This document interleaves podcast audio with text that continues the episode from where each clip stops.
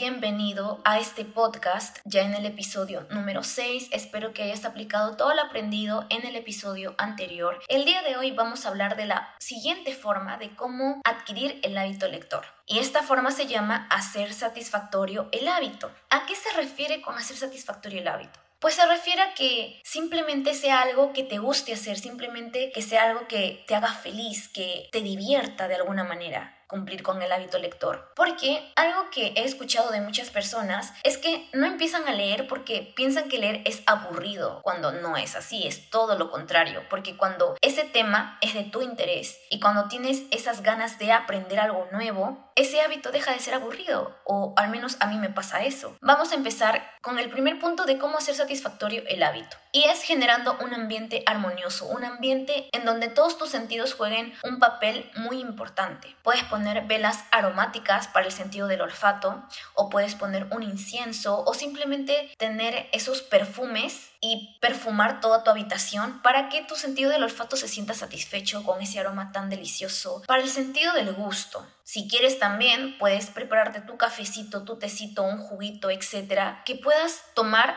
cuando estés leyendo tu libro. Quizás a ti te encanta escuchar música y no puedas hacer ninguna cosa sin música. En mi caso, a mí me pasa eso, que yo no puedo hacer absolutamente nada sin música, yo necesito música en mi vida. Pues entonces tú te puedes poner una playlist de Spotify que se llame música clásica o música para concentrarte, la música que más te guste, pero tiene que ser instrumental, es decir, solamente sonidos sin voz ni nada. Entonces tú puedes hacer satisfactorio el hábito lector generando todo este ambiente, me explico, todo este ambiente en donde tus sentidos participen, donde tus sentidos puedan ser satisfechos. Y pues bueno, espero que apliquen todo lo aprendido en este episodio y en el siguiente episodio vamos a seguir hablando de cómo hacer satisfactorio este hábito, pero ya tocando otro punto. Así que los espero en el siguiente episodio.